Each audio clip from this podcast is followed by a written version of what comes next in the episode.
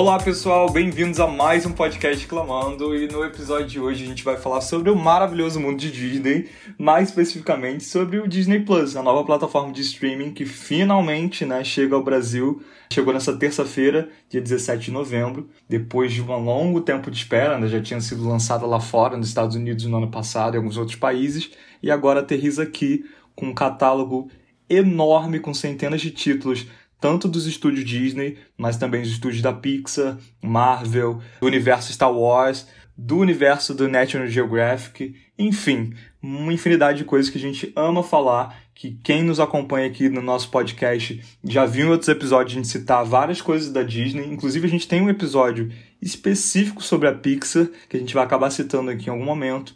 Enfim, mas para a gente não perder o costume, a gente vai se apresentar e Antes de cada um se apresentar, eu quero que vocês respondam pra gente. Qual a maior lembrança que você tem do universo Disney? Diz aí, Sil. Oi, gente. Essa é uma pergunta bem complicada, hein? Porque eu fui ao cinema quando eu era pequeno, na época de lançamento, sim, estou entregando o quão velho eu sou, é, umas cinco vezes assistir Aladdin. E quando o Guilherme fez essa pergunta, eu me vi na sala de cinema pequeno, esperando começar a sessão de Aladdin. é, eu acho que oh. essa é a primeira relação que eu tenho consciente da Disney, sabe? De ver a logo da Disney e tudo mais. E, e nossa, pegou pela emoção aqui, porque fiz uma viagem no tempo, literalmente. É, gente, eu sou Silvestre. Se vocês quiserem me seguir, minhas redes sociais todas são Silvestre Mendes, arroba Silvestre Mendes. E vamos falar sobre Disney, né? Porque vem aí, ou será, veio aí e muito bem. Não é, dona Lu? Hum, pois é, Sil. Será que vem aí? Será que veio aí? O que será que vem aí, né? Ainda é um mistériozinho, mas eu tô muito empolgada por, com essa novidade. Acho que vai ser maravilhoso. E, e aí, galera, tudo bem? Aqui é a Lu, a Luísa. Se você quiser me seguir, é só é, me procurar lá no Twitter, arroba, arroba Lu. Acho que uma das minhas melhores memórias, assim, da infância, principalmente com, com relação à Disney, é uma memória que muitas outras pessoas provavelmente também têm. Eu fui uma daquelas crianças é, privilegiadas que teve o, a fita cassete verdinha do Rei Leão. Então, aquilo me marcou muito, sabe? Desde que eu Tudo era pequena, mim. meus pais me deram é, de presente. E, assim, era... Era uma exibição obrigatória, digamos assim, sabe? Ai, vamos ver Rei Leão, vamos, vamos, vamos, vamos ver Rei Leão. E ano passado, quando teve live action, eu assisti esse filme três vezes. Eu assisti ele dublado, aliás, assisti duas, perdão. Eu assisti ele dublado e assisti legendado. E principalmente por um motivo estupendo. Todo mundo sabe aqui que eu sou Beehive, então eu não poderia deixar de fora, né? Para ouvir, claro, a voz de Beyoncé narrando a Nala, né? Então, assim, foi um encontro da minha infância com a minha ídola da vida. E eu também assisti ele dublado para ouvir as vozes do Ícaro Silva e da maravilhosa, divina, perfeita, a nossa Isa, nosso, nosso talismã precioso. Mas por mais que eu Perfeita. por mais que eu tenha essa memória com o Rei Leão, eu inclusive tenho pôster do Rei Leão aqui no meu quarto. É, por mais que eu tenha essa memória afetiva com ele, é, não é o meu filme favorito ainda da Disney. Eu confesso que eu sou muito mais apegada a Mulan. Ela é a minha princesa, entre aspas, porque ela não é princesa, né? É, da Disney favorita. Assim, eu lembro que quando eu era mais nova, as minhas amigas falavam muito da Bela, da Bela e a Fera. E eu não, nunca vi tanta graça assim na, na narrativa da Bela e a Fera. Por favor, não não me maltratem, não joguem pedras. Mas é porque, não sei, eu acho que eu sempre fui fui muito aventureira, eu sempre fui muito curiosa, eu sempre fui um, eu fui assim, muito teimosa, sabe, durante a minha infância e a minha adolescência, e eu me via muito em Mulan por causa disso também. Eu acho que ela a teimosia dela foi para proteger as pessoas que ela amava, sabe? Então, é, tem algumas coisas que eu consigo me identificar nela. E é um filme que eu vejo até hoje, assim. Eu vejo, inclusive, no Now. Para você que tem Now em casa, é, que assina a net, assina Claro Vídeo. Mulan tá lá disponível, mas eu não sei se vai estar tá disponível agora, né? Porque vai chegar o Disney Plus aí. Então, uhul, a gente que lute! E você, Gui? Luísa Gabriela, princesinha à frente do seu tempo. Certíssimo. Isso aí, não decepciona nunca. Bom, é, eu acho que a Lu já falou uma coisa aqui que eu acho que marcou acho que toda a nossa geração, né? A, a famigerada fita verde Sim. do Rei Leão. Tudo para mim. Eu, é, infelizmente, não tive a honra de ter esta relíquia na minha vida, mas eu lembro que semanalmente, praticamente assim, semanalmente eu alugava, eu enchia os sacos da minha família para alugar na locadora que tinha no final da rua de casa. Então, assim, olha que ponto chegamos, né? A nostálgica locadora maravilhosa. A gente ia lá ver os filmes, as séries que a gente gostava. Hoje em dia estamos aqui, né? Falando de um serviço de streaming, não é mesmo? E eu sempre via o mesmo filme todo final de semana, sabia de cor. E ao mesmo tempo, até hoje eu fico me perguntando, gente, não era mais barato talvez meus pais comprarem a fita? Por que, que eles alugavam tantas vezes o filme? Será que era difícil achar a fita? Mas enfim, na loja para comprar, não entendo. Mas eu via muito Rei Leão. Mas, assim, uma outra lembrança, para não ficar também muito parecido com o que a Lu já falou, uma outra que eu lembro muito claramente, eu sinto muito saudade dessa época, era uma coleção de livros da, da editora Abril, se eu não me engano, que era uma coleção que vinha um livrinho dos clássicos da, da Disney, então tinha todas essas princesas, né? Tinha a Branca de Neve, a Bela e a Fera, a Bela Adormecida, enfim, vários. E eu lembro muito, eu não lembro se eu tinha a coleção incompleta, eu acho que não, é, um que eu sempre ficava lendo e relendo, eu sabia também as falas de cor, é justamente o que a Lu falou também um pouco agora, que era a Bela e a Fera. Eu amava, acho que até hoje, dessas princesas clássicas, se alguém me perguntasse assim, a qual a sua favorita, eu diria que é a Bela, porque acho que é por causa disso, muito por causa dessa lembrança, porque eu, eu lia muito esse livrinho e, você, e ele vinha com uma fita cassete. Então, assim, entregando a idade também. Ele vinha com uma fita cassete, que aí eu ficava ouvindo no radinho, assim, a, a história sendo narrada. Então você via as vozes dos personagens, os efeitos, assim, de, da briga, do Gaston sendo caindo lá e morrendo, enfim. Então era muito legal, aquilo me marcou muito e eu não me cansava também. Assim como o filme do Rei Leão, eu via várias vezes a fitinha cassete da Bela e a Fera eu ouvi, ouvi, ouvi, não me cansava e eu ficava lendo. Nessa era uma época também que eu gostava, linda pequena, assim, eu já gostava bastante de ler. Enfim, saudades. E, é, quem não me conhece, eu sou Guilherme Souza, me sigam nas redes sociais, crazyss, no Twitter, no Instagram, onde mais você quiser, eu tô por aí, pra gente poder falar, né, um pouco sobre Disney, um pouco sobre Pixar, um pouco sobre o que você quiser. Bom, e saindo um pouco dessa nostalgia, Vamos já partir, talvez, para uma, uma, um ponto mais atual do próprio Disney Plus? O que, que, vocês acham? A gente pode falar um pouco agora sobre essas séries, né? essas coisas que vão estar tá lá, que são novas, são exclusivas da plataforma. E aí, ao longo do episódio, a gente vai lembrando um pouco desses clássicos, um pouco do que a gente espera né, de, dessa plataforma, assim, como é que a gente vai reagir diante de tantas opções, é, o que, que a gente não pode deixar de rever e ao mesmo tempo recomendar para a galera aqui algumas coisas para vocês ou reverem ou assistirem, quem passou por essas gerações, ou às vezes até mais clássicos, né? A Disney não tá aí, não começou, claro, de agora, tem clássicos desde, se eu não me engano, desde os anos 70, então tem muita coisa pela frente. Um dos maiores lançamentos, né, dessa, desse ano, e que a gente acabou comentando bastante, que já está partindo, na verdade, para a segunda temporada lá fora,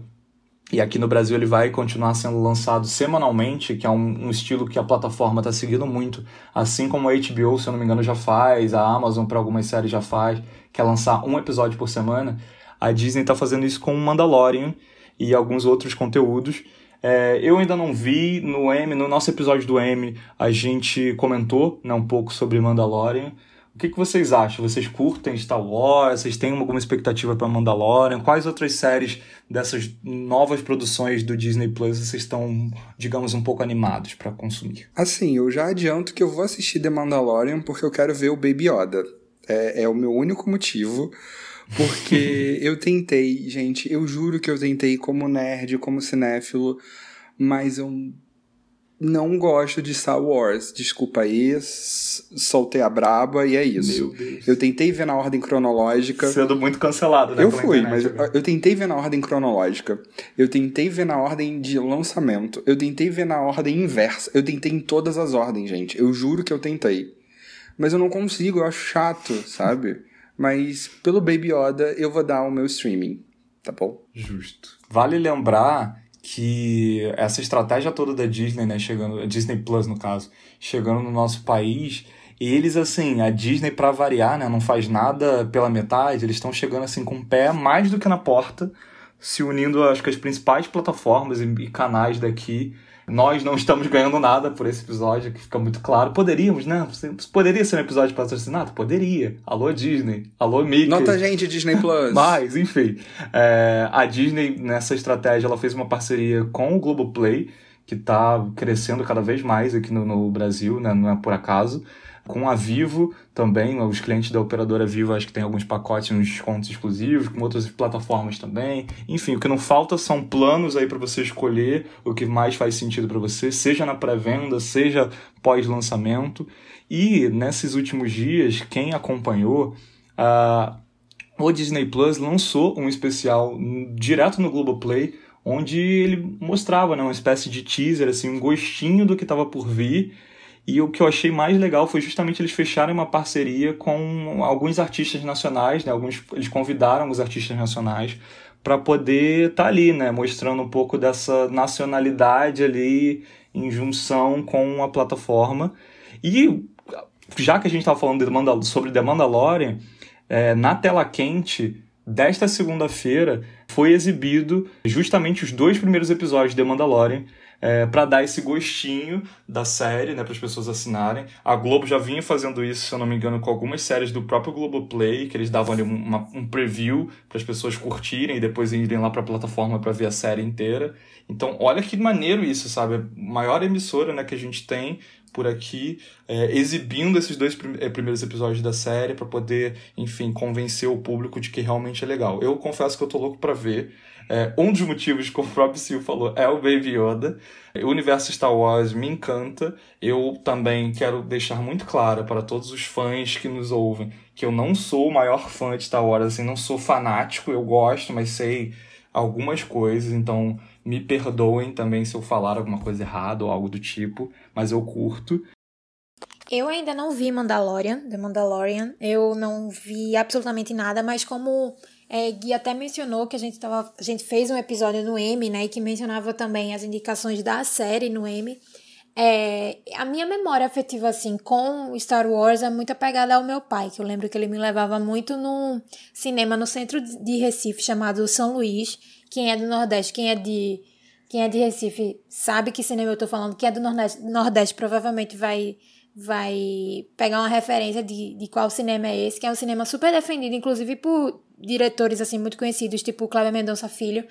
E aí eu lembro que eu assisti um filme de Star Wars, eu não me lembro agora qual foi, eu era, eu era muito, muito, muito pequenininha. E aí meu pai, ele, ele me levou, e assim, a gente fazia maratonas, sabe? Às vezes quando passava no Telecine, sei lá, às vezes tem esses dias, né, que Telecine pega um dia assim do fim de semana e passa vários filmes da mesma franquia. Então, meu pai fazia muito isso comigo, não só com é, Star Wars, mas também com outros filmes, sei lá, de super-heróis da Marvel, da DC e tudo mais. E por falar nisso, em Marvel, The Mandalorian e, e todas essas novidades que a Disney Plus vai trazer, é importante a gente também frisar o porquê da, do Disney Plus estar tá surgindo assim, né? Não, não foi uma coisa do nada, na verdade, né? A Disney é, tem essa, esse catálogo maravilhoso, imenso, que todo mundo ama, né? Que é, remete muito à infância da gente, mas também leva a gente para um mundo mágico, um mundo cheio de sonhos. E aí o catálogo da Disney estava disponível em várias plataformas de streaming e também no, em canais na TV a cabo, né? Se você que tem a Claro Vídeo acessar o Now, você acessar a parte do Claro Vídeo lá, vai ter vários filmes de desenho animado da Disney lá, inclusive clássicos tipo Vida de Inseto, Hércules, Os Incríveis, você vai encontrar tudo lá, sabe? E na Amazon também, assim, você tinha uma parte do, do catálogo da Amazon que era só do catálogo Disney, que você encontrava lá com facilidade. A Netflix no início, bem no início, assim, acho que 2014, 2015, eu acho, a Netflix ela tinha é, alguns filmes da Disney no catálogo também, principalmente na parte kids, sabe? Da, da, da plataforma.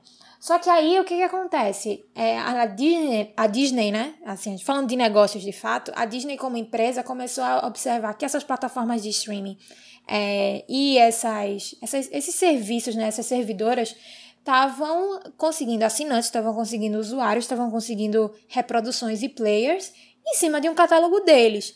Então, assim, o, e que não é um catálogo fraco, né? Querendo ou não, é um catálogo Disney, né? Tem, tem toda uma marca ali por trás, tem todo um nome forte por trás. Então a Disney não quis ficar por fora desse, desse mercado também de streamings, né? E aí foi quando lançou o Disney Plus, que é uma grande novidade. A grande questão que a gente fica se perguntando é se nessas plataformas ainda vai se ter o catálogo da Disney completo como estava antes. Eu, Luiz, acredito que não, porque a estratégia que eles estão usando aqui para chegar no Brasil está sendo muito de cooperação entre operadoras e o Disney Plus, né? Como é, o Gui falou da parceria que teve com o Globoplay, que foi maravilhosa, e também tem a Vivo, a Amazon, todos eles estão oferecendo pacotes promocionais, sabe, para você obter os dois, tipo, você obtém o Globoplay e o Disney Plus, você obtém a Vivo e o Disney Plus, e você obtém a Amazon e o Disney Plus, então fica a critério do usuário de fato, assim, não precisa escolher entre um e outro, porque tem isso também, né, não sei se, não sei se com vocês acontece isso, mas, por exemplo, aqui em casa a gente tem a Amazon, a gente tem a Netflix e a gente tem a, o Globoplay. Então, minha mãe paga um, eu pago um e minha irmã paga um. Então, a gente fica muito naquela do tipo, ai, mas é porque a Amazon tem essa série, nos outros não tem, então eu, eu preciso assistir na Amazon e tal. Infelizmente, acontece esse tipo de, enfim, necessidade de entretenimento, né? Quem aprecia a arte e tal. Enfim, acontece esse tipo de situação.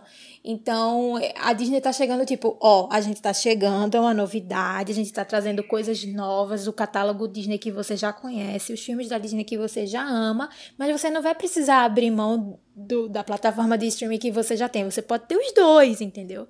Então tem toda uma estratégia aí por trás. A, com a pandemia, inclusive, a Disney já conseguiu mais de 70 milhões de usuários e a projeção que eles estavam fazendo como empresa era de obter entre 60 e 90 milhões nos primeiros cinco anos de. É, de operação, né, do streaming, do Disney Plus, e eles já estão com cerca de 73 milhões de usuários ao redor do mundo. Então, assim, é uma gigante, de fato. É, acho que tem tudo para ficar muito próximo assim da Netflix e da Amazon. A gente não sabe, né, o que é que vai acontecer. E a Disney Plus vem aí com várias produções incríveis, assim, novas, né? O Gui já até falou do The Mandalorian, é, que é a série que é a cara do Disney Plus. E mas vão vir outras novidades aí, né, Gui? Quem mais vai vir no catálogo que você quer mostrar aqui para as pessoas? Gente, muita coisa. Esse especial que a Disney Plus fez agora recentemente, né, que a gente comentou aqui com, em parceria com o Globoplay, eles exibiram, foi ao ar, inclusive na madrugada desse final de semana, na própria Globo, chamado Disney Plus apresenta muitas histórias, um só lugar, que reuniu né, as pessoas daqui do próprio país para falarem e mostrarem um pouco desse teaser né, da plataforma. Ele foi apresentado pela Dani Calabresa, que por si só, né, humorista, atriz, e ela é fanática pelas princesas Disney, assim, quem acompanha ela nas redes sociais vê que ela, todas as férias, toda oportunidade, ela sempre dá um pulo lá na Disney, ela louca da, das princesas da Disney, louca por Katy Perry, louca por esse universo mágico, assim, caricato, personagens e tudo mais, então acho que eles escolheram muito bem ela, não foi por acaso. Teve a participação também do João, é, cantando a música You Be My Heart, do Tarzan, se eu não me engano. É ele cantou uma versão tanto em inglês quanto em, em português nesse especial. Tem Rodrigo Santoro narrando um dos documentários que, que mostram as paisagens e as belezas naturais da América do Sul, e que era um documentário, é na verdade um documentário exclusivo do National Geographic, e vai estar tá no Disney Plus. Uh, que mais? Teve Michel Teló, teve um monte de gente famosa, inclusive fãs, e aí Luísa Gabriela, acho que está aqui enquadrada, que acabou de citar na abertura deste episódio, ficariam revoltados com uma situação aqui que eles, pelo que eu entendi, eu não cheguei a assistir esse especial, tá, pessoal? Mas pelo que eu entendi, não tivemos a participação de Isa. Como assim, dona Disney? A Isa dublou ninguém menos que a Nala né, do, do, clássico dos clássicos, que é o Rei Leão, dessa última versão que eles fizeram live action, eles não chamaram, nem mostraram uma gravaçãozinha, um bastidor assim da, da maravilhosa fazendo esta personagem, tipo, por favor, né, Disney? Assim, que venha mais parcerias musicais ou, ou séries, produções nacionais e queremos ver Isa envolvida em alguma coisa, por que não? Aproveitando esse gancho né, da Isa e desse universo Rei Leão, a gente já tem um episódio aqui, nosso episódio 8, Um episódio maravilhoso, diga-se por sinal, humildemente falando, que é o episódio sobre Black King, que é justamente um, um não chega a ser um documentário, né, Lu? É um, é um filme mesmo, é um, um longa-metragem. É, produzido pela Beyoncé, ninguém menos que Beyoncé, Produzido, não é dirigido, Recriando a história do clássico. editado, cantado. Interpretado, interpretado. cantado, feito tudo. Pago, tudo por Beyoncé. Pago, o que é muito importante. O orçamento inteiro foi da empresa dela.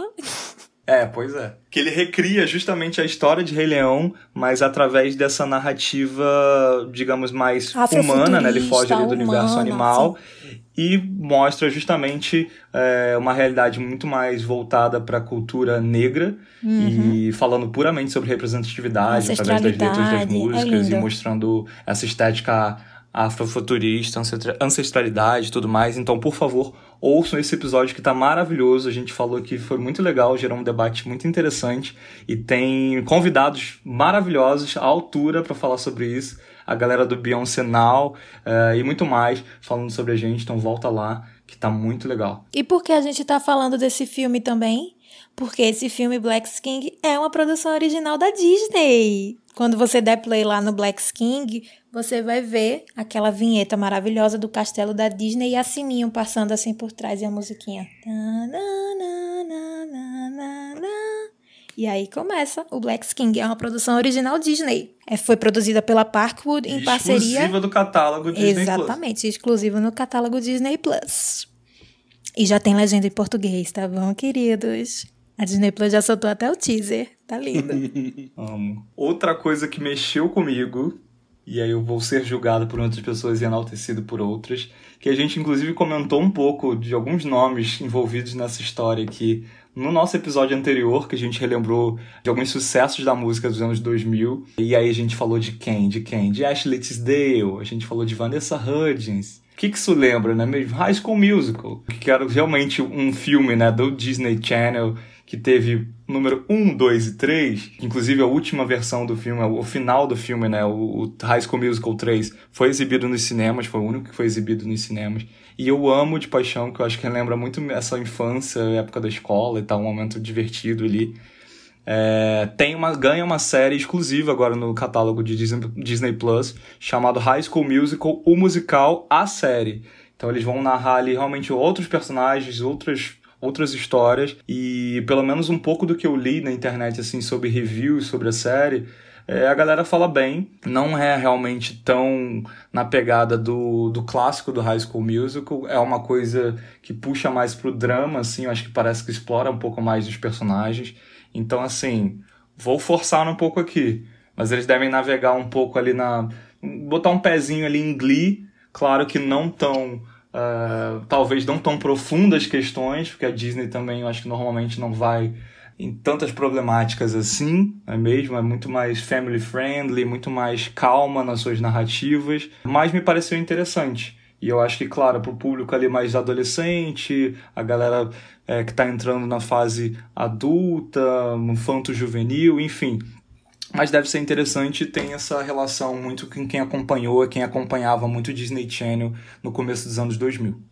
Então, eu preciso assumir que quando eu assisti o, o teaser, teaser não, já era uma promo, de High School The Musical, The Series, eu fiquei meio que tipo, what the fuck? Porque eu não entendi muito bem a proposta quando eu li só o nome da série. Mas quando eu assisti, eu entendi que é uma, uma maneira de rir um pouco da ideia de High School Musical, porque muitos haters dizem que era absurdo sair cantando pelos corredores do colégio, um monte de coisa. Tanto que eles citam isso nesse, nesse pequeno, nessa pequena promo que eu assisti. E, e eu entendi que é isso um pouco, é falar com os adolescentes sem meio que falar, estamos fazendo uma série para vocês. É meio que estamos fazendo uma série divertida para uma faixa etária que vocês fazem parte querem assistir, uhum. sabe? Tipo. E sem fugir, fugindo, né, de certa forma, um pouco da fantasia do original, né? Tipo, Exatamente. Ele justamente brinca com essa fantasia.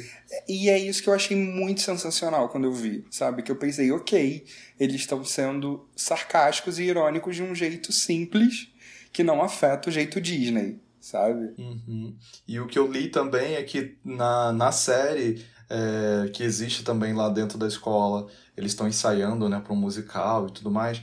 É, eles recriam, né, regravaram algumas músicas clássicas no, do, do, do, primeiro, né, o High School Musical. Então, quem realmente é fã vai curtir, vai ver uma nova versão, uma releitura das músicas. E tem músicas inéditas também que muita gente está falando que é tão boa quanto, se bobear melhor, muito mais é, melhor produzida e tudo mais. Então, vem aí. Sim, total, vem, vem muito aí. É, e eu lembro muito dessa D23 do ano passado, né? D23, para quem não sabe, é o dia que a Disney faz a sua Comic Con pessoal, entendeu? Ela mostra toda, tudo que vem por aí nos parques da Disney, tudo o que eles planejam fazer no cinema também, e agora no streaming, né? Porque afinal, Disney agora tá aí, tá no streaming e a gente tá fazendo esse programa sobre isso. E eu lembro da comoção que foi. Todo mundo já falando de Adão e Vagabundo, sabe? Porque existia toda essa mítica de que era um filme de desenho, mas que ele ganharia a sua versão live action. A mesma coisa que aconteceu com o Rei Leão e tudo mais, só que era um live action exclusivo para a plataforma. E assim, do mesmo jeito que eu assisti mais de não sei quantas vezes Aladdin, porque, obviamente, depois de assistir cinco vezes no cinema, eu comprei a fita, eu alugava a fita e depois eu ganhei a fita de presente de aniversário. O mesmo aconteceu com a Dama Vagabundo. Era um desenhozinho que aquecia o meu coração quando eu era pequeno. E quando eu vi o, o, as fotos dos cachorrinhos, gente, sério. E fora que existe um, uma história que é muito legal que eu preciso contar para vocês o vagabundo realmente era um vagabundo. Ele, ele foi preso pela carrocinha. Ele estava para ser adotado, entendeu? E ele foi adotado para ser o vagabundo do filme. Essa história é muito boa, sabe? E a carinha dele, ai, eu, eu sei que quando eu, eu, eu, vi as fotos, eu soube dessa história do, do vagabundo, eu fiquei mais apaixonado ainda. E eu acredito que vai ser a primeira coisa que eu vou assistir na plataforma. Quer dizer, não sei. Quando eu, quando eu abri. É bem legal, Sil, porque, por exemplo, diferente de do live action de Rei Leão, que a gente também teve no cinema e tudo mais, é, e que foi um enorme sucesso. É, ali, né, a gente viu os animais da, da savana africana e tudo mais, mas tudo feito em computação Sim. gráfica. Claro que uma tecnologia extremamente absurda, que a gente via ali um realismo dos pelos, das sombras e tudo assim, que você muitas vezes duvidava do gente, parece realmente um documentário do National Geographic que tá filmando esses animais e, e a Disney pagou um cachê para eles atuarem, de tão perfeito assim. E não, no caso de Adame e o Vagabundo, realmente são animais, né, de verdade. E claro que tem um pouco ali de computação, talvez, para poder mostrar, né, eles dialogando, algo nesse sentido. Então tem todo esse realismo ali por trás, né? Já que os animais na história interagem com seres humanos e tudo mais, então não é a computação gráfica os bichinhos que vocês estão vendo ali. É, não, boa. Bom que você tocou nesse ponto, porque os puristas da sétima arte, eu um pouco incluso, reclamam que o Rei Leão não é bem live action, já que não existe animal verdadeiro uhum. ali. Né? É porque as pessoas estavam esperando que fossem tipo uns leões cantando no meio da savana africana, sabe? Fazendo musical no meio da savana africana. Sim. Mas é, mas era o que a gente esperava. Era o que eu esperava mesmo. Eu não vou, não vou mentir, era o que eu esperava. Mas. E querendo ou não, é o que a Dama Vagabundo entrega. Porque quando você vê o, o, o trailer, você vê realmente que tá ali cachorro, os cachorros reais. E eles estão ah, falando. sim, mas uma coisa é você fazer live então... action com um cachorro, né? Outra quer que é completamente fácil de domesticar. Outra coisa é com leão, né? Leão, javali. Mas aí não faria live action, né? Tipo, ok, eu não quero entrar ne, ne, nessa, nesse quesito, até porque Rei Leão é aquele filme importante para muita geração, né? Para nossa geração, pelo menos, ele é muito importante. E eu acho que agora com esse live action, ele, ele acabou ficando importante para uma nova uhum. geração. Então, é isso. Sim. São gerações diferentes e tudo mais. Só que poderia ter ficado sem. Mas ok, teve. e, e, o que importa é que a Dama Vagabunda é o que eu quero mais assistir, assim. Eu tô muito curioso pra, pra aquecer o meu coração com essa história. E vocês, o que, que vocês querem assistir? Tô louco pra chorar de novo vendo Dama e Vagabundo agora vai ser muito fofo. de verdade. Eu confesso para vocês, eu vou ser meio repetitiva, mas eu confesso para vocês que do Disney Plus eu tô muito empolgada para ver é, a live action de Mulan. Desde o ano passado eu tava com uma expectativa muito grande para esse filme, sabe? Que ia ser lançado em março desse ano e aí depois foi adiado para julho, depois setembro e aí quando viram que não tinha mais jeito lançaram em setembro, mas no Disney Plus. Então, eu tô muito, muito, muito empolgada para esse filme. Eu sei que o Mushu não tá nele. Eles tiraram o Mushu da, do live action. Agora parece que o, o animal presente lá é uma águia, eu não sei ao certo, é uma fênix, eu não sei ao certo. Mas é justamente por ela ser a minha favorita, sabe? Entre as princesas da Disney, né? Mas ela não é princesa. É, então eu sou muito apegada a a, esse a, a ela, né, na verdade, a personagem e a história dela. Então eu tô muito, muito, muito empolgada para ver esse filme para ver se eu vou ficar satisfeita e feliz como eu fico todas as vezes que vejo o desenho animado, sabe? Para ver se vai ter as mesmas músicas ou se vai ter não as mesmas músicas, mas pelo menos as mais importantes, sabe? Por exemplo, Reflection, sabe? Então, eu tô muito, muito, muito empolgada para isso, para ver o, o live action de Mulan, porque eu queria ver no cinema, mas não consegui por conta da pandemia. É, eu confesso que eu fui essa pessoa que sofreu também. Era um é dos poucos live actions Sim. dessa última leva assim da Disney que realmente me despertou uma curiosidade assim, meu Deus, Mulan é maravilhoso em desenho, assim, ver isso com pessoas Sim. vai ser incrível, as batalhas e tudo mais. E, e os teasers, né, que eles vinham lançando, as fotos promocionais de, de longo uhum. tempo, né, desde quando começou as gravações, lá, um, há mais de um ano atrás, pelo menos, alguns anos atrás, você ficava assim, eu pelo menos estava assim, acho como a Lu, nessa euforia de meu Deus, quando é que essa data da estreia do cinema vai chegar? Aí chega esse ano maravilhoso, né, que a gente está, de 2020, e ficou essa.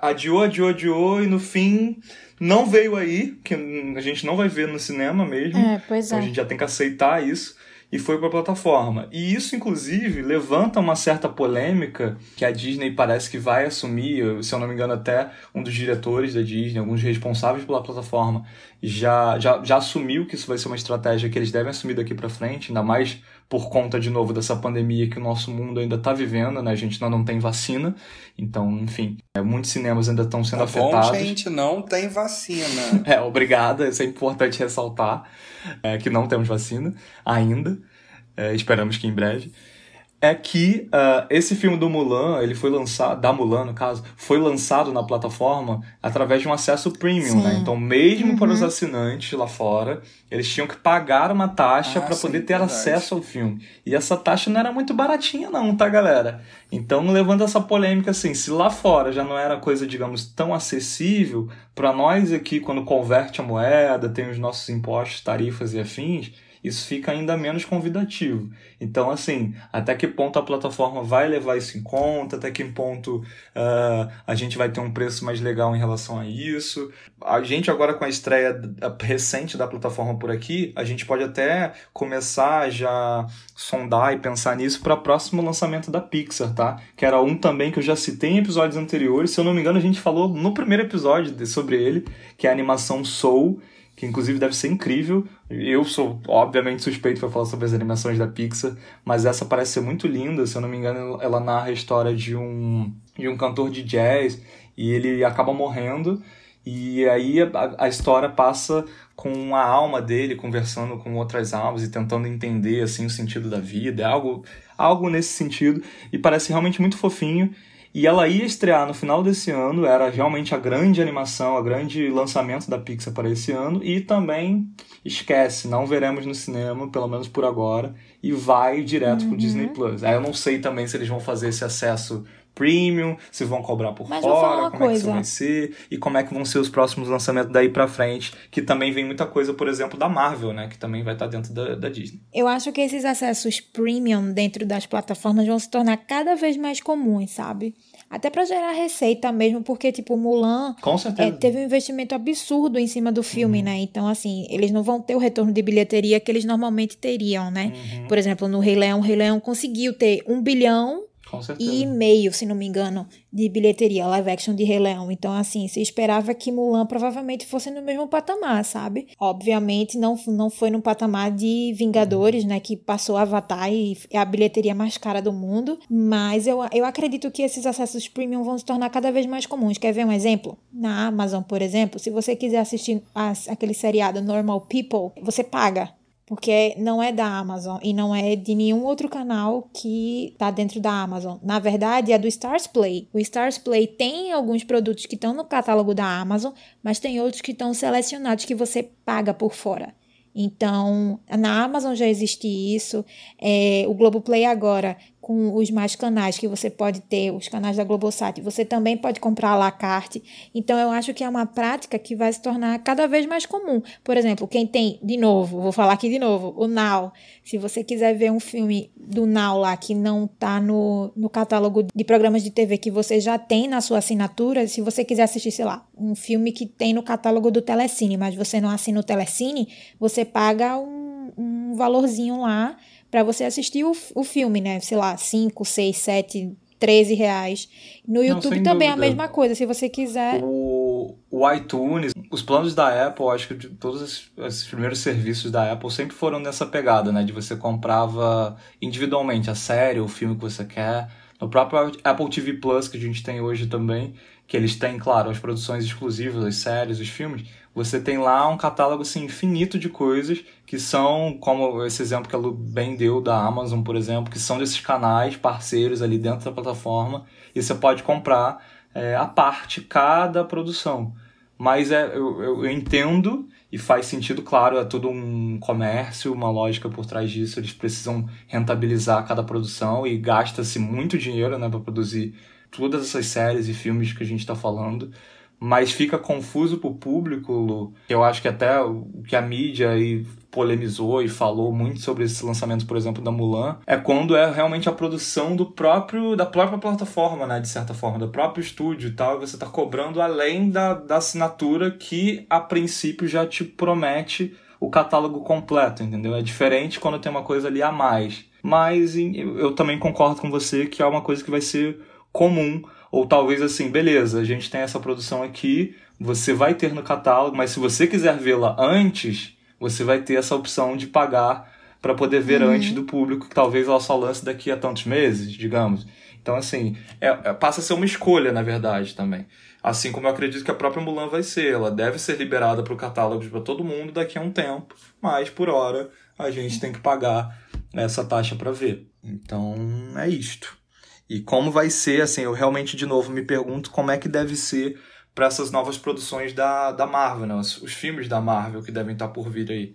Se realmente, claro, com cinemas normalizando, é, enfim, tudo voltando à sua normalidade, como a gente estava acostumado antes desse ano maluco, é, se é, eles vão evitar, digamos, a produção, lançamentos em massa em DVD é, e, e afins, por exemplo, Blu-ray e tudo mais, e já priorizar a plataforma deles, que eu acho que é justamente essa estratégia, e se, de novo, vai ter essa taxa extra. Então fica o questionamento. Pelo que eu soube, com a chegada do Disney Plus no Brasil, não será mais lançado nenhum produto em mídia física. Uhum. Ou seja, não teremos mais DVD, Blu-ray, nada pelo menos disponibilizado aqui no Brasil. O Disney Plus será o único local em que você poderá assistir produções da Disney. Então tem esse ponto. E assim, falando um pouco sobre o preço, um pouco excessivo, eu concordo que eu levei um susto quando eu descobri que a Disney iria cobrar até dos assinantes. Eu achava que ela cobraria da pessoa que não era assinante. Tipo, ah, você quer assistir o filme, você pode assistir,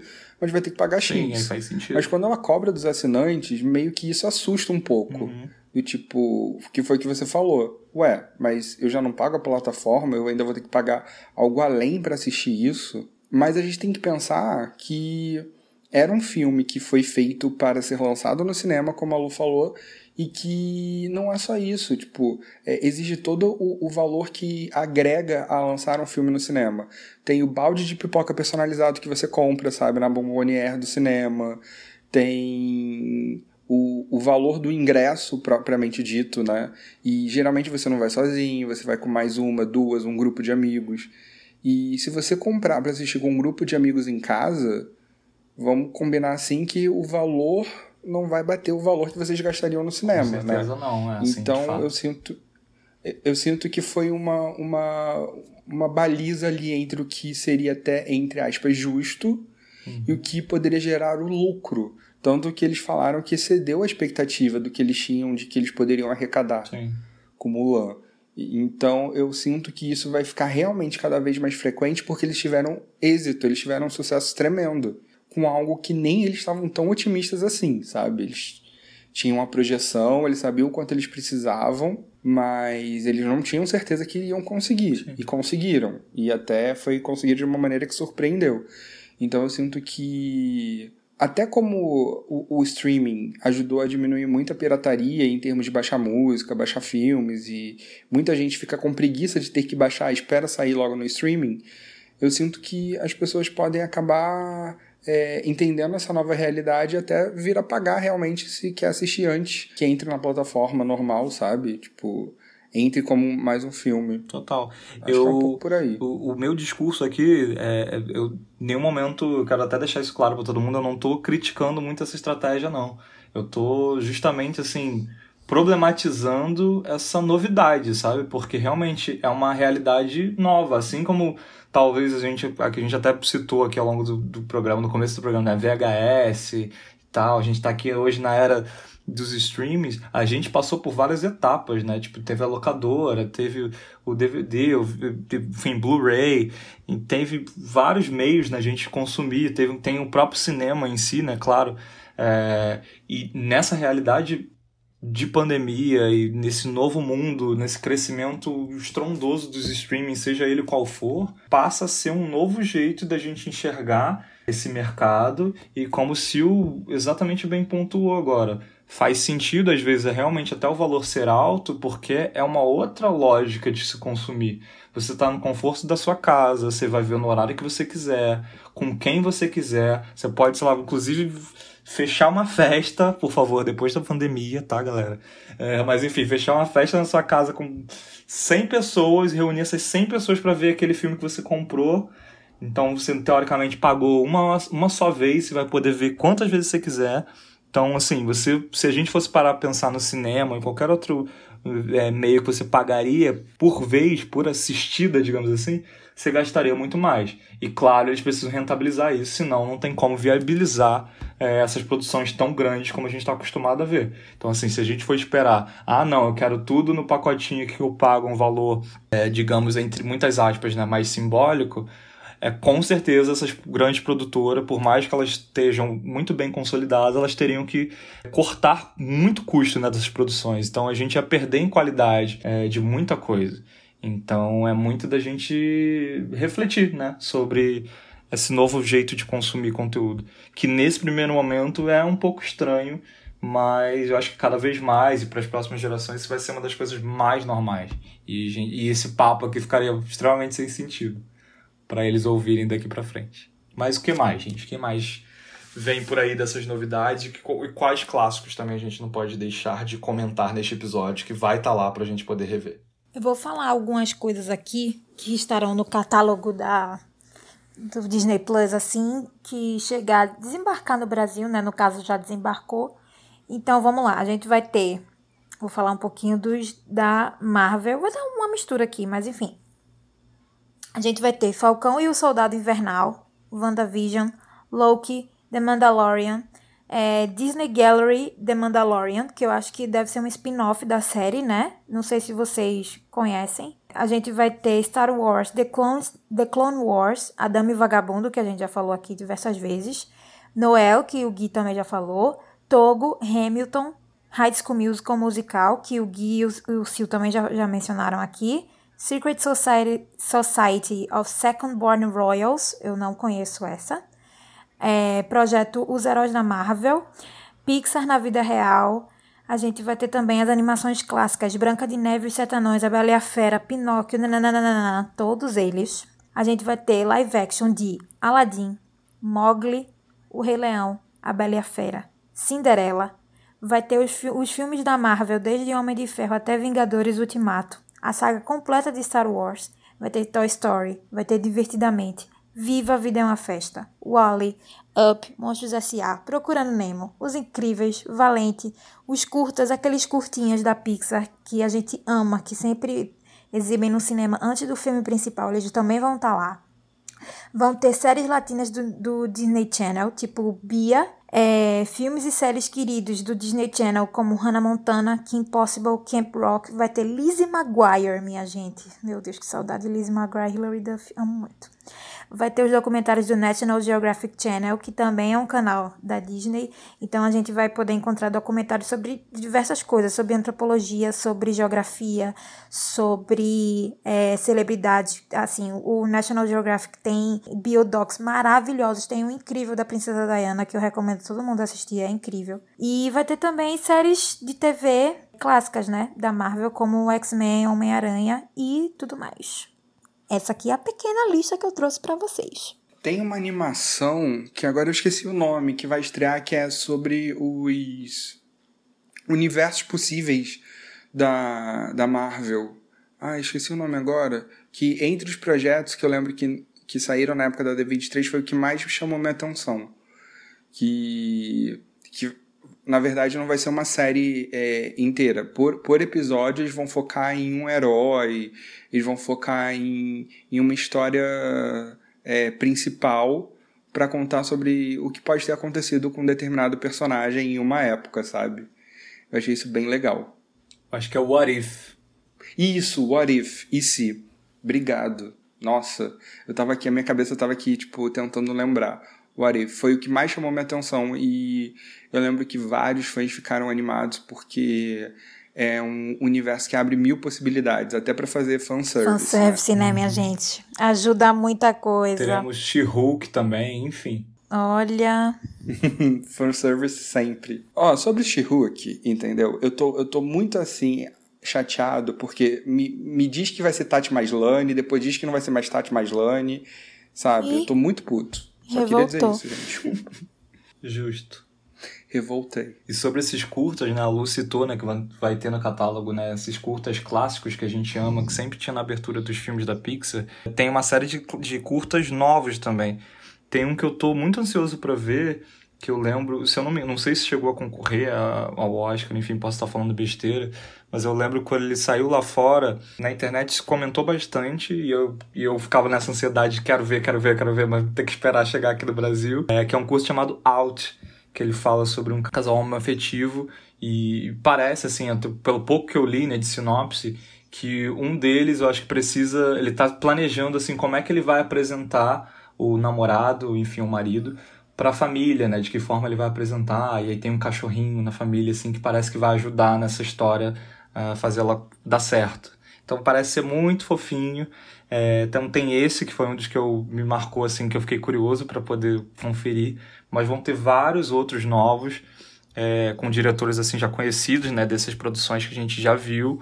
Então deve ser um melhor que o outro, né? Às vezes a gente já, já se emociona só com, com um curto. Eu lembro muito desses filmes da Pixar que eu às vezes já tava chorando o filme em si que eu, que eu paguei ali, né, de fato, para ver. Como, por exemplo, já falei aqui em episódios anteriores, Viva, por exemplo, que é um filme que eu amo da Pixar. Às vezes, antes de começar, eu já tava chorando com o curta que passava antes. É, reality show também, para quem gosta, vão ter algumas opções. Eu cheguei a ler que vai ter um reality show sobre casamentos. Então, se eu não me engano, o nome é Casamento de Contos de Fadas. Então, ele vai mostrar realmente casais tendo cerimônias assim bem dignas de Contos de Fadas mesmo. Tinha uma imagem de uma de, de uma noiva descendo de uma carruagem igual da Cinderela, assim, num lugar lindíssimo. Então, para quem curte é, essa pegada de casamento, de reality shows, também vão ter alguns para plataforma.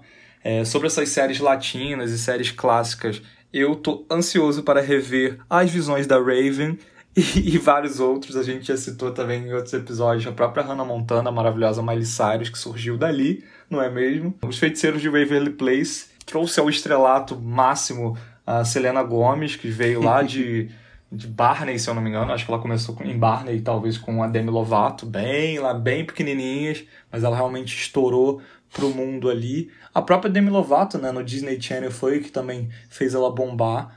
Se você curte é, essa pegada né, de comédia séries dos anos 90, começo dos anos 2000, a gente tem um episódio também sobre isso, tá? Nosso episódio 9, a gente cita um pouco disso, você pode dar uma olhada aqui no nosso, nos nossos episódios anteriores. E eu fico me perguntando uma coisa, já que, é, claro, a plataforma está chegando por aqui, eles estão toda essa estratégia né, de certa forma, se aproximar do nosso mercado, do nosso público, com a nossa linguagem. Eles estão já nas redes sociais, já antes mesmo do lançamento, e falando, e brincando, interagindo. Eles estão no Instagram, estão no Twitter, estão por aí falando com todo mundo. E existe né, uma lei de incentivo à cultura, enfim, que, que de certa forma obriga né, as plataformas, emissoras, veículos é, no nosso país a terem parte do seu conteúdo coberto por produções nacionais. E aí eu fiquei pensando, será que já teremos alguma surpresa nessa estreia, alguma produção, uma série, algum filme inédito feito aqui no nosso país com atores, enfim, é, diretores brasileiros nesse catálogo? Será? Fica essa dúvida. E eu fiquei tentando lembrar também, será que a Disney já fez algumas produções antigas assim que a gente gosta ou que fizeram sucesso, nem que seja com outras gerações que foram nacionais? E aí eu fui lembrar da época que eu tava ali ainda, sei lá, na pré-adolescência e tal, que eu, eu via muito Disney Channel e eu lembro que já tinham algumas séries nacionais. Tinha Quando Toca o Sino, tinha teve na verdade a própria o filme do High School Musical né teve a versão brasileira teve High School Musical O Desafio que tinha Vanessa Camargo e tem uma música maravilhosa deles voltando para a escola que é, é um meme inclusive no Twitter você já deve ter visto por lá tinha a série Que Talento e eu lembro que nessa série, olha isso, não sei se vocês já, já se ligaram nessa referência. O Bruno Martini, que hoje é DJ, produtor e tem a música em parceria uh, nesse novo trabalho dele com a Isa, com o Timbaland, está aí começando a bombar na cena eletrônica pra caramba por aqui. Ele era de uma dupla chamada College Eleven, que era presente dessa série, dessa série Que Talento, tá? Com a Mayra Arduini. Então, assim, será que essas produções nacionais já vão estar no catálogo? Eu imagino que sim. Então, quem gostou, quem assistiu, quem curtiu essa galera, possivelmente vai poder rever. Mas eu fico aqui questionando e querendo e ansiando muito pelo futuro do Disney Plus por aqui, porque, assim, com toda a qualidade que a gente conhece da Disney e detalhes, assim, de produção e tudo mais, é um fato que a partir do momento que eles começarem a investir pesado em produções nacionais, como a gente tem visto que as outras plataformas já estão fazendo, inclusive também a gente tem um episódio sobre isso, que a gente falou, por exemplo, sobre as produções da Netflix, da HBO, da Amazon, enfim, produções nacionais de extrema qualidade, como por exemplo Bom Dia Verônica, super recente, que está ainda bombando, que foi confirmada essa semana uma segunda temporada. Nossa, a Disney vai chegar com tudo, imagino eu. E tomara, né? Acho que nós, como público e o mundo, só tem a ganhar. Eu concordo. E eu acho que é, quanto mais com tudo chegar, melhor, sabe? Porque essa concorrência no mercado é maravilhoso para a gente como usuário, porque vai instigar essas plataformas a produzir cada vez mais conteúdos originais e de extrema qualidade para cativar cliente, cativar usuário, cativar audiência, sabe? Então, eu espero que a gente só tenha a ganhar de fato, sabe? E que, assim é, as plataformas de streaming consigam chegar a diversas camadas sociais, sabe? Porque acho que todo mundo merece, né? Receber esse tipo de entretenimento em casa e ser feliz assistindo esses filmes, assistindo essas séries, né? No conforto de casa, com a família, sozinho, enfim. Acho que vai ser importante para todo mundo. E se ver, né? Exato, que é o mais importante. Que a gente fala tanto. Acho que todas as, essas plataformas, né? E a própria Disney, a gente vê ao longo do, dos últimos anos essa evolução na Disney nesse sentido de representatividade e tudo mais. E, e a gente, né, nós, como latinos, como brasileiros, vivendo uma realidade às vezes muito difícil ou muito aquém do que a gente muitas vezes vê em grandes produções de não se identificar com um tipo de personagem, com aquela história, com aquela né, realidade. Né, dona tá Netflix, ali. com aquele filtro amarelo nos países latinos, toda vez que vai fazer série, olha, realmente. então, é legal, né, que eles estejam atentos e eu acredito muito, espero não me desapontar, mas acredito realmente que eles estão preocupados com isso. E assim, eu tô louco para ver isso acontecer, louco para ver o que vai sair de tudo isso. Isso me fez lembrar até uma, uma das produções que já tá no catálogo, uma, se eu não me engano, é uma série que é também para o público jovem e tal, é, chamada O Diário da Primeira Presidente, se eu não me engano, que é uma série que mostra uma família latina que mora nos Estados Unidos e essa menina, né, a filha da família, que ela perde o pai, enfim, tem uma história um pouco difícil, ela se torna a primeira presidente dos Estados Unidos, né? Mostra ela já na vida adulta, ela se torna a primeira presidente dos Estados Unidos. Então, assim, como isso é legal e interessante para a comunidade latina que vive nos Estados Unidos e, claro, indiretamente para o restante das crianças no mundo e, e, a população latina se vê representada ali a menina que não é branca e tal, com essa família que passou por certos conflitos. É, chegar onde ela chegou, a gente passou agora, né, recentemente também num período de eleição norte-americana, onde se falou sobre tantas questões né, de, de respeito ao outro, sobre diversidade, enfim. É, então, essas produções novas que eles já estão estreando lá mostram um pouco disso. Então, pensar que essa qualidade, essa preocupação pode ser é, englobando a nossa cultura me deixa extremamente animado para essa chegada da Disney Plus por aqui. É isso. Olha, se eu abrir o, o, o app na minha TV e tiver um conteúdo tipo original, gravado no Brasil e que a gente não tinha ideia, eu vou surtar. Porque vai mostrar que eles estavam realmente se preparando nesse um ano que levou, porque os meus amigos que moram lá fora todos já diziam que as séries já estavam legendadas em português, algumas já disponibilizavam o áudio dublado em português de alguma ou outra é, produção, né? Então eu, eu não entendi essa demora para chegar aqui. Eu acho que o Brasil, agora tendo finalmente essa estreia, podendo acompanhar todas essas séries que já concorreram a premiações esse ano e, e podendo realmente cair dentro do catálogo da Disney, é, vai se sentir fazendo parte né, do universo mágico. E se tiver esse bônus de produção original e inédita, mais ainda, porque vai mostrar o quanto a Disney está focada também no nosso mercado.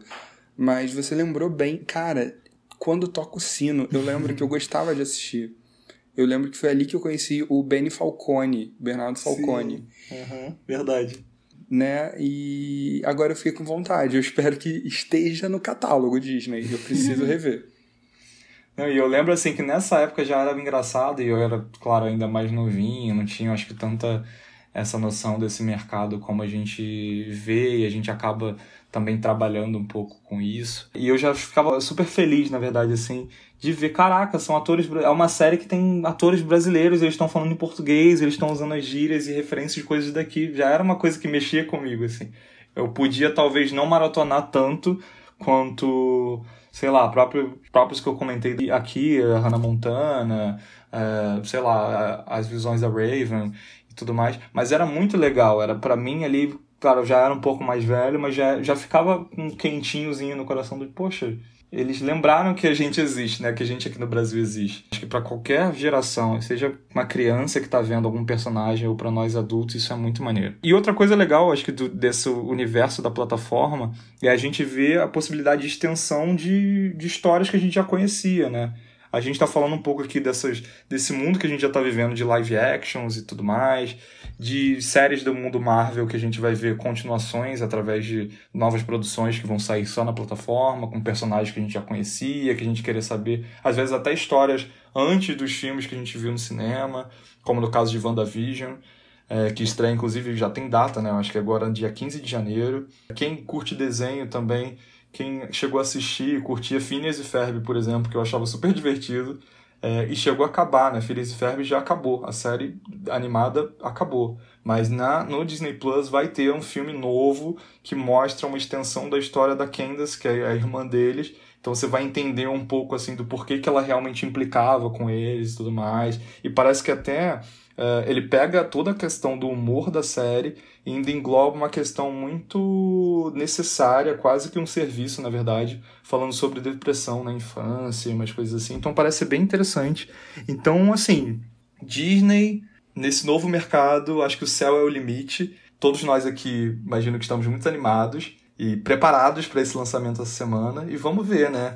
Quem sabe daqui para frente, em episódios futuros, a gente não, não volta uh, a falar que como é que de fato foi a nossa percepção nesse novo mercado, nessa novidade que a gente está aqui comentando, claro, ainda muito sem conhecer propriamente, e talvez até episódios exclusivos para alguma produção, assim como a gente já teve de Black King e tudo mais. Por que não, não é mesmo? Uhum. Bom, eu espero que vocês tenham curtido esse episódio. Você, fã de Disney. Gui, me passa a tua senha do Disney Plus. Você, fã de Disney, não nos mate, não nos cancele se a gente esqueceu de falar da sua queridinha. É, a gente também gosta muito da Disney, acho que todos, todo mundo aqui somos bastante apaixonados. Eu sou super suspeito para falar de qualquer coisa da Pixar, pode me chamar. Inclusive, por favor, enalteçam o episódio 4, onde eu e Luísa Gabriela estamos falando sobre as teorias do universo Pixar, que é uma coisa muito maluca, como é que eles se todos os filmes se conectam e tudo mais. É bem interessante você pirar junto com a gente. Inclusive, a Bu e a Edna Moda tem muita coisa em comum. Então, o que será? o que será?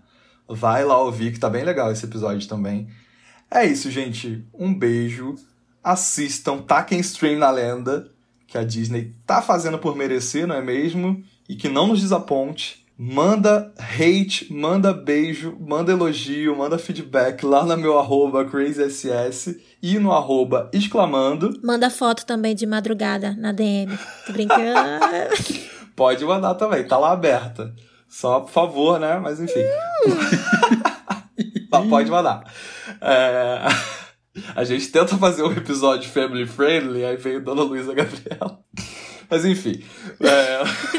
Manda feedback também lá no arroba exclamando, por favor. A gente tá no Twitter, a gente tá no Instagram. A gente adora ouvir vocês, tá sendo muito legal. Acho que cada episódio sempre vai alguém lá mandar. Gente, adorei! De muita risada com isso que você falou. Nossa, isso lembrou de tal coisa. A gente fica realmente muito feliz com cada comentário. Ai, gente, eu fico passada. Amamos. Quando a, eu fico passada quando a gente recebe feedback, porque existem pessoas que estão ouvindo a gente falar esse bando de bobagens, entendeu? Meu Deus do céu, muito obrigada, pessoal. A gente fica muito feliz, de verdade. E é o que motiva a gente, né? A gente continuar aqui falando entre Total. a gente, às vezes se sentindo falando sozinho e, claro, falando com vocês. Então a gente sente que vocês estão aqui do ladinho da gente, ouvindo a gente a cada episódio.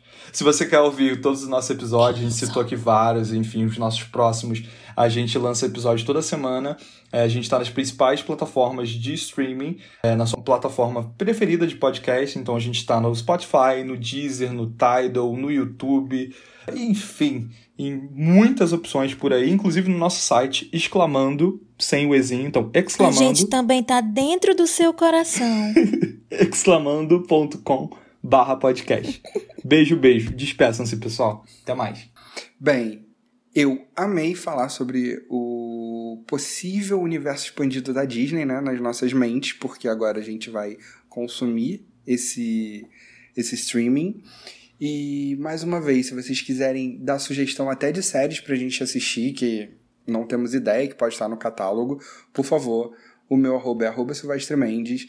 O hater pode ficar só com o Guilherme. Eu não quero receber nenhuma mensagem negativa, só quero receber amor, porque, por favor, né? Esse ano tá muito difícil, gente. É Se não for para mandar amor, não manda nada, não. E é isso. Semana que vem a gente volta. Beijo. Galera, eu espero que vocês tenham adorado esse episódio. A gente, particularmente, sempre se empolga quando a gente fala do universo da Disney por motivos óbvios. É muita memória, é muito filme legal, é muita narrativa legal, é muita questão de representatividade e tudo mais. A gente se empolga de verdade. E com a chegada do Disney Plus, acho que não vai ser diferente, né? Acho que a gente vai ficar empolgado, mais empolgado ainda. Então, segue a gente, a gente nas redes sociais, arroba exclamando, como o Gui já falou, sem o ezinho, tá bom? Se você quiser me seguir no Twitter para falar sobre qualquer coisa, eu tô lá, arroba, arroba Lu. Vamos lá conversar sobre a Disney, sobre filmes, sobre séries, sobre tudo. E, por favor, aquele recado que eu falo toda semana, fica em casa, bebe água. Se você precisar sair de casa, por favor, Lave as mãozinhas com álcool em gel e leve a sua máscara, tá bom? É como o tio Ben falava muito para Peter Parker, né? Com grandes poderes e tem grandes responsabilidades. Cheiro! Nota a gente, Disney Plus! Beijo! Exclamando!